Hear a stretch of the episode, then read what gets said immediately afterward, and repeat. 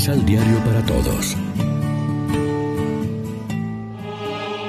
Proclamación del Santo Evangelio de nuestro Señor Jesucristo, según San Lucas.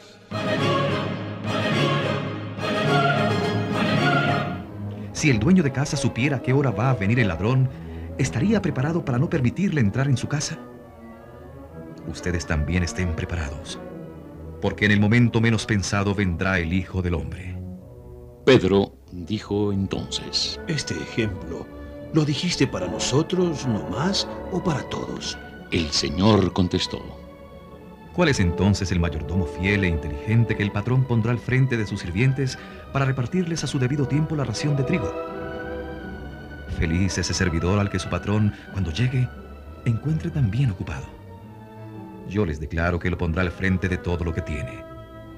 Pero si ese servidor se pone a pensar, mi patrón demora en llegar, y empieza a golpear sirvientes y sirvientas, a comer, a beber y a emborracharse, vendrá su patrón el día que no lo espera y a la hora menos pensada.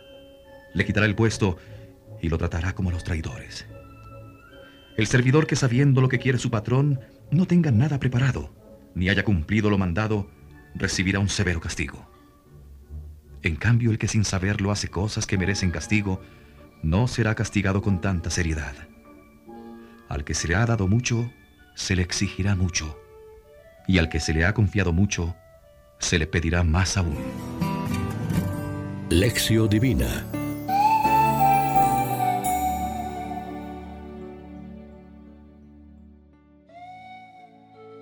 Amigos, ¿qué tal? Hoy es miércoles 19 de octubre y a esta hora, como siempre, nos alimentamos con el pan de la palabra.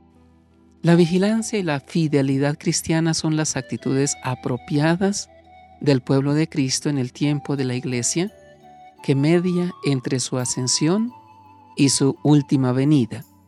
Así lo expresan las cinco parábolas de la vigilancia, a las que pertenecen las dos del Evangelio de hoy. Según los especialistas, las cinco parábolas de la vigilancia serían originalmente en labios de Jesús parábolas de crisis, es decir, pretendían alertar a un pueblo ciego y a sus guías religiosos ante la seriedad de la hora del reino de Dios presente en Jesús.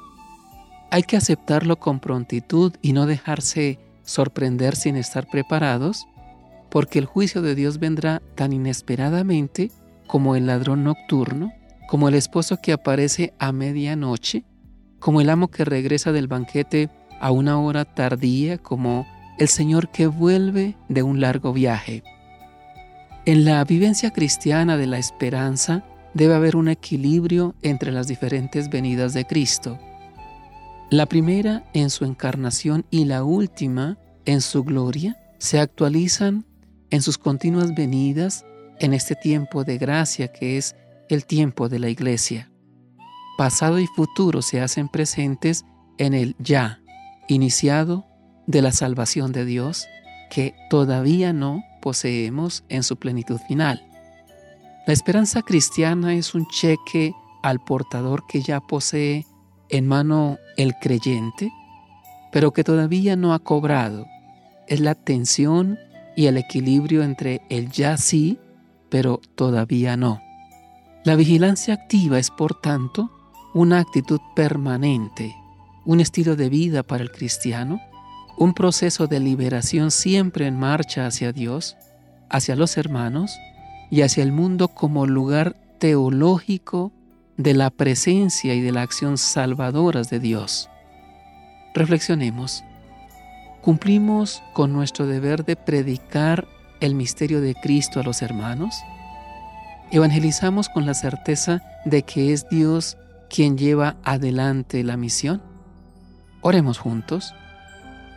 Aleja, Señor, de nuestros ojos la somnolencia, de nuestras manos la pereza y el cansancio, de nuestro ánimo la desilusión y la desesperanza.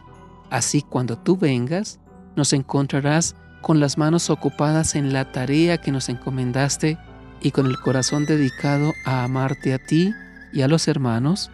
Amén. María, Reina de los Apóstoles, ruega por nosotros.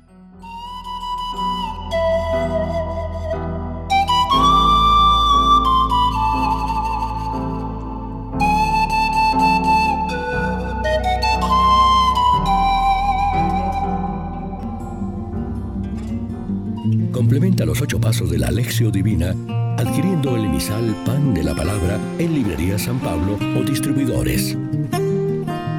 Más información www.sanpablo.co Pan de la Palabra. Vive la reflexión.